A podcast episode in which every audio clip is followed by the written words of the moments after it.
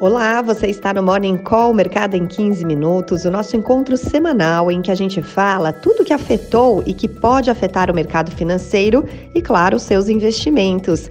Essa é uma realização do Estadão Blue Studio em parceria com Itaú Personalité. Acompanhe agora a conversa desta semana. Ah, bom dia, chegue mais. Está começando mais uma edição do Morning Call, Mercado em 15 Minutos. Você já sabe, aquele nosso encontro semanal para seguir muito bem informado durante a semana. Eu sou Michele Trombelli, jornalista, todas as semanas por aqui. Hoje, segunda-feira, dia 2 de outubro de 2023 mais uma transmissão ao vivo diretamente do Investment Center do Itaú Personalité, Avenida Faria Lima, zona sul da capital paulista. E eu te lembro que você nos ouve também a qualquer hora do dia, a qualquer momento, pode compartilhar com as pessoas que você gosta, não só pelas plataformas com imagem, como também por áudio. Nas plataformas de streaming, é só você procurar pelo podcast Estadão Notícias lá dentro tem o Morning Call, o mercado em 15 minutos. Hoje, você que está nos assistindo, já está vendo aqui que a gente tem uma configuração diferente. Martim Iglesias, que todas as semanas nos acompanha, está de férias e é por isso que a gente recebe hoje a Sabrina Lima, que é especialista em portfólio e recomendação do Itaú. Tudo bem, Sabrina? Tudo ótimo, Michelle. Muito bom dia. Seja bem-vinda aqui mais uma vez. A Sabrina já esteve aqui no Morning Call em outras vezes e ela que vai nos ajudar a entender tudo aquilo que passou e também o que vem pela frente, que pode mexer com os nossos investimentos investimentos. E quem também já nos acompanha, você que está vendo aí os últimos episódios do Morning Call, já viu que ele está por aqui, é o Márcio Kimura, que é superintendente da Itaú Corretora. Ele tem trazido bastante informação importante e relevante sobre renda variável. Bom dia, Márcio, bem-vindo mais bom uma vez. Bom dia, Michelle, bom dia, Sabrina, bom dia a todos. Bom, vamos lá. Mês de outubro começando, vocês viram que eu vim a caráter, né? outubro rosa. E é isso, né? Com ele, o último trimestre do ano também está só no comecinho. E por isso começar hoje aqui a nossa conversa, Sabrina, fazendo um balanço do que a gente teve em setembro e também dos resultados do último trimestre. Olhando um pouquinho mais aqui para o mercado brasileiro, na sexta, a B3 fechou em alta de 0,72% aos 116.565 pontos. Isso ajudou a puxar um pouco para cima o balanço mensal, não é isso? Exatamente isso, porque até sexta-feira o Ibovespa estava praticamente no zero a zero, mas os números de sexta, né, fizeram com que a gente conseguisse encerrar o mês levemente no positivo, então a alta foi de 0,71%. Mas a gente sempre olha também um período um pouco maior. Quando a gente olha, por exemplo, o terceiro trimestre, foi ainda um terceiro trimestre negativo, fechou em queda de 1,29%, mas no compilado do ano para 2023, nós temos o Ibovespa ainda em alta um pouco acima de 6%. Nós vamos entender melhor o que, que causou esse momento, né, esse trimestre, mas é principalmente um ponto que a gente já vem conversando dos juros mais altos por mais tempo, especialmente nos Estados Unidos.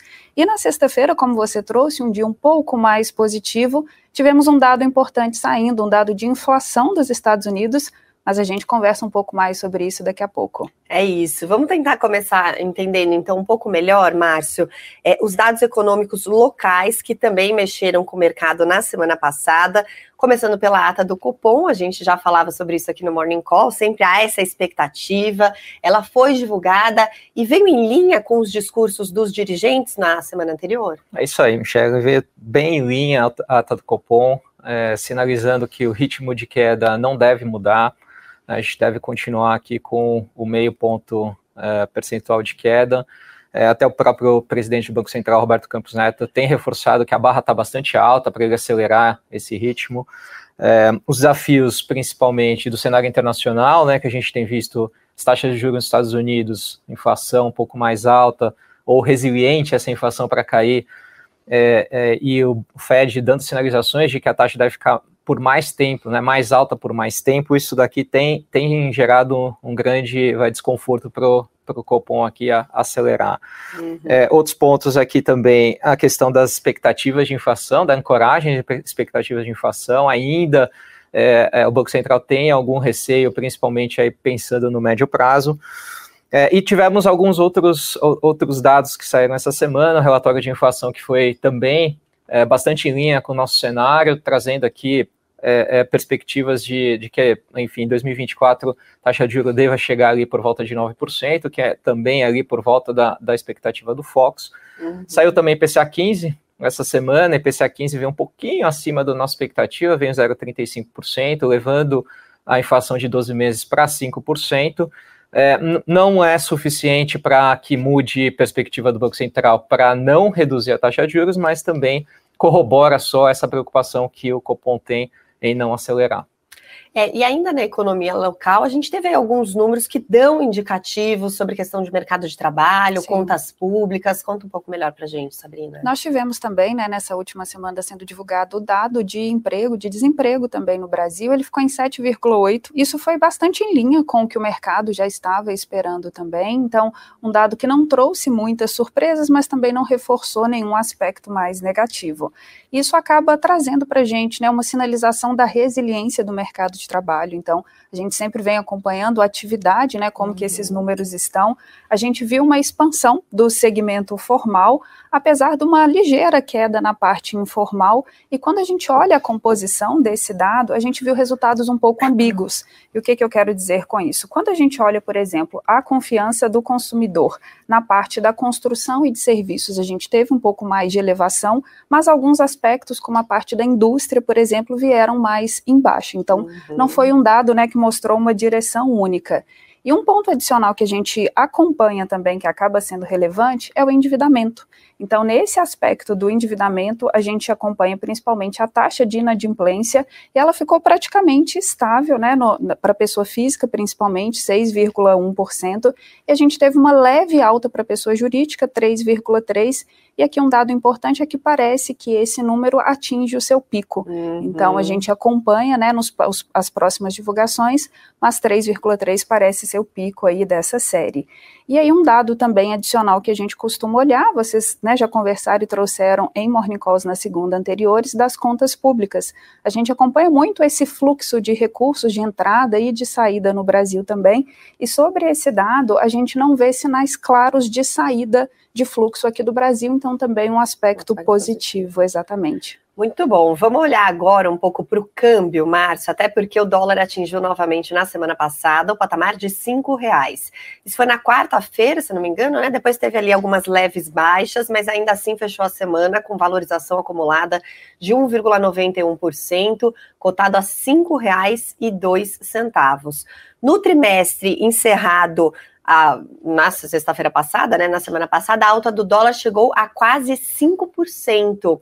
E aí, o que tem causado essa valorização da moeda americana frente ao real?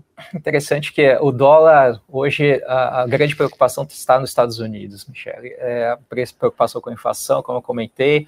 Fed ainda não sinalizou que necessariamente ele acabou o ciclo de alta, quer dizer, pode acontecer ainda é, mais, pelo menos mais uma alta aqui até o final do ano. É, e principalmente sinalizando que a taxa de juros nos Estados Unidos deve ficar né, mais alta por mais tempo. Então, isso tem feito com que os mercados em geral é, fiquem mais nervosos. O dólar é reflexo disso, mas não é só contra o real. Né? É interessante assim, o dólar tem se valorizado contra todas as moedas é, no mundo. E aí tem um efeito também aqui no Brasil, questão da taxa de juros caindo, não está acelerando a queda, mas está caindo. Então, você está reduzindo o diferencial de taxa de juros entre Brasil e Estados Unidos, também ajuda de uma certa maneira, a pressionar o câmbio. Então, não, não são fatores tão domésticos, fatores mais nos Estados Unidos é, que preocupam. Outra preocupação importante é a alta do petróleo. Uhum. A alta do petróleo pode pressionar a inflação e, por consequência, a gente também vê taxas de juros mais altas. Para se ter uma ideia, a taxa de juros de 10 anos nos Estados Unidos bateu nessa semana o nível mais alto desde 2007, né, quando a gente teve o último grande movimento de alta nos Estados Unidos, alta de taxa de juros nos Estados Unidos. Então, isso mostra é, o quanto que o mercado está nervoso, o mercado de juros nos Estados Unidos está nervoso, isso reflete em todos os ativos ao redor do mundo. Muito bem. Bom, falando sobre os Estados Unidos, né, já que as nossas conversas sempre giram em torno do que acontece lá, porque mexe diretamente aqui, os principais índices de Wall Street fecharam na sexta-feira sem uma direção única. E no balanço da semana, Dow Jones caiu 1,34%, SP 500 teve baixa de 0,74%.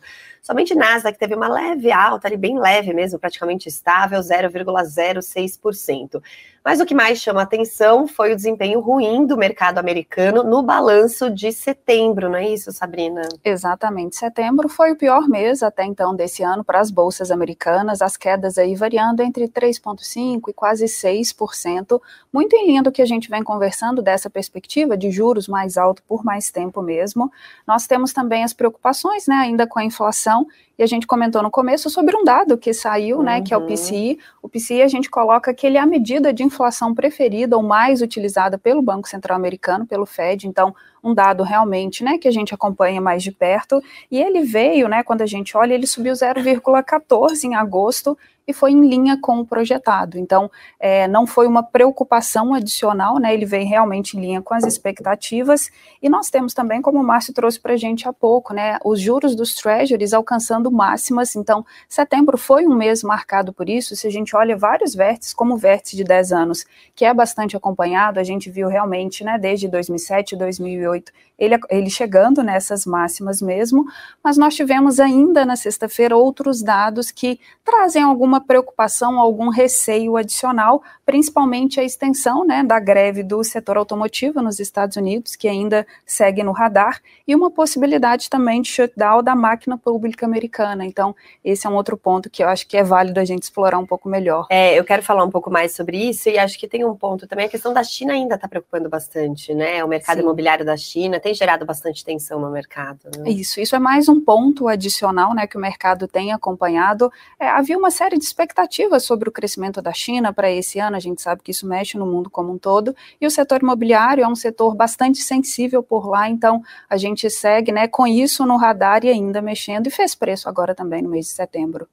É isso. Bom, vamos explicar rapidamente, porque houve aí alguns desdobramentos no fim de semana aqui para os nossos espectadores, ouvintes, do que se trata esse impasse fiscal nos Estados Unidos, que parece que teve pelo menos aí um alívio momentâneo de 45 dias numa decisão do Congresso americano nesse fim de semana, certo? Exatamente. É um, um alívio de 45 dias, e esse alívio veio aos 45 do segundo tempo, como a gente costuma falar, né? Então, no sábado teve realmente essa votação, faltando duas horas para o prazo final. Então, o Senado americano ele conseguiu essa aprovação né, desse projeto de lei para seguir com esse funcionamento do governo pelo menos temporariamente. Então, ainda não é um assunto encerrado. Temos, né, uhum. possivelmente esse assunto vai voltar, voltar para a pauta em algum momento. Aqui um ponto importante é que o ano fiscal nos Estados Unidos começa num período diferente, que é 1 de outubro. Por isso havia essa urgência de aprovação. E isso é importante, né, que essa aprovação acontecesse, porque sem essa lei ficaria comprometido o pagamento de uma série de frentes do governo americano, como funcionários públicos, por exemplo, militares também. Então, apesar de não afetar serviços essenciais, a gente coloca que essa não aprovação, né, ela poderia causar, de certa forma, também uma implicação negativa para alguns aspectos, inclusive para o PIB também. Então a gente coloca que alguns dados importantes eles poderiam deixar de ser divulgados, como você trouxe para a gente há pouco. Uhum. A economia americana é a mais acompanhada, né? Então isso poderia comprometer o todo. E aqui a gente coloca que essa dificuldade na aprovação veio por de certa forma um impasse, né, de cerca de um grupo de 20 republicanos na Câmara e eles não concordavam, eles exigiam cortes mais acentuados né, nessa política dos Estados Unidos e também eles não, não concordavam, não estavam de acordo com o envio de mais recursos à Ucrânia, né, por causa ainda do conflito entre a Rússia. Mas tivemos um alívio, pelo é. menos parcial. Um respiro aí de 45 dias, vamos Exato. ver se esse acordo vai se tornar de fato a aprovação dos, das leis. E aí, como é que o mercado financeiro pelo mundo está reagindo a esse desdobramento do fim de semana? Porque havia essa preocupação na sexta-feira. É, como é que estão aí as movimentações na Europa, Ásia? A Ásia fechou ligeiramente em queda. Na verdade, o mercado não esperava que fosse acontecer coisa diferente, né? Se, se, não tivesse tido essa, esse alívio, a gente estaria vendo os mercados muito nervosos, mas é, como aprovou, tá tudo já certo. Já estava precificado. Já estava é, precificado. É, não teve, não tá, a gente não está vendo nenhum grande, é, nenhuma grande euforia aqui, aliás, muito pelo contrário, as bolsas, os futuros dos Estados Unidos caindo em torno de 0,15%, é, as bolsas europeias caindo na média 0,3%, a Ásia aqui, o Japão fechou com menos 0,3%, a Coreia fechou em leve alta, é, a China estava fechada, né, dado o feriado, é, então basicamente aqui mercados de lado. Uhum. Bom, e aí vamos olhar então aqui para nossa semana, ver o que, que, nos aguarda em relação aos acontecimentos, tanto aqui no Brasil quanto no exterior, Sabrina, que o pessoal tem que ficar atento. Bom, o primeiro ponto que o Márcio trouxe, China fechada, né? Então, uhum. essa semana os mercados por lá em pausa, em, em, virtude de um feriado, mas temos algumas coisas tanto no local quanto no é internacional. A semana toda? Na China? É a semana, semana, toda, exato. Começou na sexta-feira e se estende por essa semana toda. É a semana dourada, como o mercado uhum. costuma falar. Bom, mas de dados mais importantes que nós temos para essa semana. Então, no campo político, né, a Câmara pode votar a PL da tributação das contas offshore. Então, o fiscal é muito acompanhado, então a expectativa sobre esse ponto. Temos também dados do CAGED, que saem hoje à tarde, né, para a gente uhum. acompanhar as vagas formais de emprego. Temos balança comercial de setembro aqui no Brasil ainda, produção industrial de agosto agosto, que sai amanhã, na terça-feira. Avançando na semana, quando a gente vai para quarta-feira, nós temos a sondagem ISM de atividades para setembro, agora dos Estados Unidos, temos resultados de vendas do varejo, principalmente na zona do euro, e na sexta-feira, para a gente fechar a semana, temos dados de inflação. Nós temos o GPDI de setembro sendo divulgado e temos também criação de vagas de emprego nos Estados Unidos, o payroll, outro dado bastante importante. Muito bem. E nas últimas semanas, o Márcio falou aqui um pouco com a gente, explicou sobre ETFs, carteiras recomendadas. Hoje vamos fechar aqui a nossa conversa falando sobre fundos imobiliários. Eles podem ser uma boa opção, Márcio, para quem está buscando talvez uma renda mensal em torno desse investimento? É, sem dúvida, é um produto, é uma classe de ativos, né, que é, se torna interessante para esse momento de, inclusive, queda de taxa de juros, né, para buscar um retorno adicional e quem busca uma renda, principalmente uma renda é, que está atrelada aqui ao setor imobiliário. É, alguns dados interessantes, ah, hoje a gente tem cerca de 440 fundos imobiliários listados na B3, e a gente teve um crescimento bastante expressivo nos últimos seis anos. Saiu de 120 mil investidores em dezembro de 2017, hoje fechou agosto cerca de 2,3 milhões de investidores. Então a gente teve, já teve um crescimento bastante significativo. Acho que vale comentar aqui é, o, que é um fundo imobiliário, né? Ele é um fundo fechado, em geral sem vencimento, as cotas são negociadas na bolsa e dentro desse fundo se investe em ativos imobiliários. Eles podem ser, tem vários tipos de fundos imobiliários, mas vale ressaltar três principais tipos de fundos. Os fundos imobiliários que investem em papéis, ou seja, investem em CRIs ou LCIs, que são títulos de crédito. Então ele, ele vira um fundo de crédito ter os fundos de tijolo, que a gente chama, e aí os de tijolos pode ser fundos logísticos, com lajes comerciais, é, shopping centers, pode ser híbridos, e tem os fundos de fundos, né? Os fundos que investem nesses tipos de fundos imobiliários, sejam eles de papéis ou de tijolo. Então, são tipos de estratégias diferentes para o investidor que queira diversificar de maneira diferente. Acho que tem algumas, é, alguns pontos positivos e alguns pontos de atenção aqui. Os pontos positivos é que a renda que o fundo tem que distribuir, ele tem que distribuir obrigatoriamente 95% do seu ganho durante o semestre, em geral os fundos distribuem isso mensalmente, esse, esse dividendo ele é líquido de imposto de renda. É, alguma atenção que é importante aqui é olhar, principalmente no caso de CRIs, olhar os tipos de CRIs que são investidos, porque é crédito, no final do dia é, é uma empresa, alguém tomando crédito e você tem aquele risco de crédito. Eventualmente pode ser um risco bom, pode não ser um risco bom, pode ter garantias ou pode não ter garantias. Então, é, é bastante importante que o investidor né, não olhe só o rendimento. Uhum. Né? A gente tem assim muita, a gente ouve muitos clientes pessoa física, ele ah, vou investir no que paga mais mensalmente. Se está pagando mais, talvez tenha um pouco mais de risco. Então é importante ficar bastante atento. E nos fundos que investem em lajes, eh, sejam elas comerciais ou shopping centers, existe a, a flutuação é, devido ao preço do metro quadrado, né? existe o risco imobiliário efetivo, existe o risco é, de crédito do aluguel, é, mas você tem lá dentro do fundo imobiliário, imobiliário efetivamente a laje ou o shopping, então você acaba tendo uma garantia real. Em geral, a, a, o rendimento desses fundos eles são menores que dos fundos de papel, mas em compensação, o potencial de ganho de capital ele acaba se tornando maior. Então, são algumas é, nuances que tem das, dentro dessa classe de ativos. Importante o investidor estar atento, mas pode ser algo interessante para buscar esse rendimento extra na carteira e também até o ganho de capital. Né? O IFIX, que é o, o índice que acompanha os fundos imobiliários, já tem alta de 12% no ano. Mais que a bolsa, inclusive. Mais que a bolsa, quase então, é, é, é, bem interessante. Inclusive, é, eles têm uma correlação bastante grande com a NTNB. Né? Então, quando você tem uma queda de taxa, em geral, os fundos imobiliários têm valorização nas suas cotas, até por uma questão né, de como que a gente olha, tanto seja os CRIs, sejam ou como o, o, os fundos de tijolo mesmo. Muito bem, aqui assim você fica super bem informado sobre os assuntos do momento, também as estratégias de investimento melhor aí para sua seu perfil, né, para o que você tem. E eu agradeço demais aqui ao Márcio e a Sabrina com a gente aqui nessa semana. A gente volta na semana que vem, sempre a partir das 9h15 da manhã. Te lembrando que você também nos ouve em formato podcast. É só procurar por Estadão Notícias nas plataformas de streaming. Obrigada, gente. Obrigada. Até Obrigado. a próxima. Obrigada.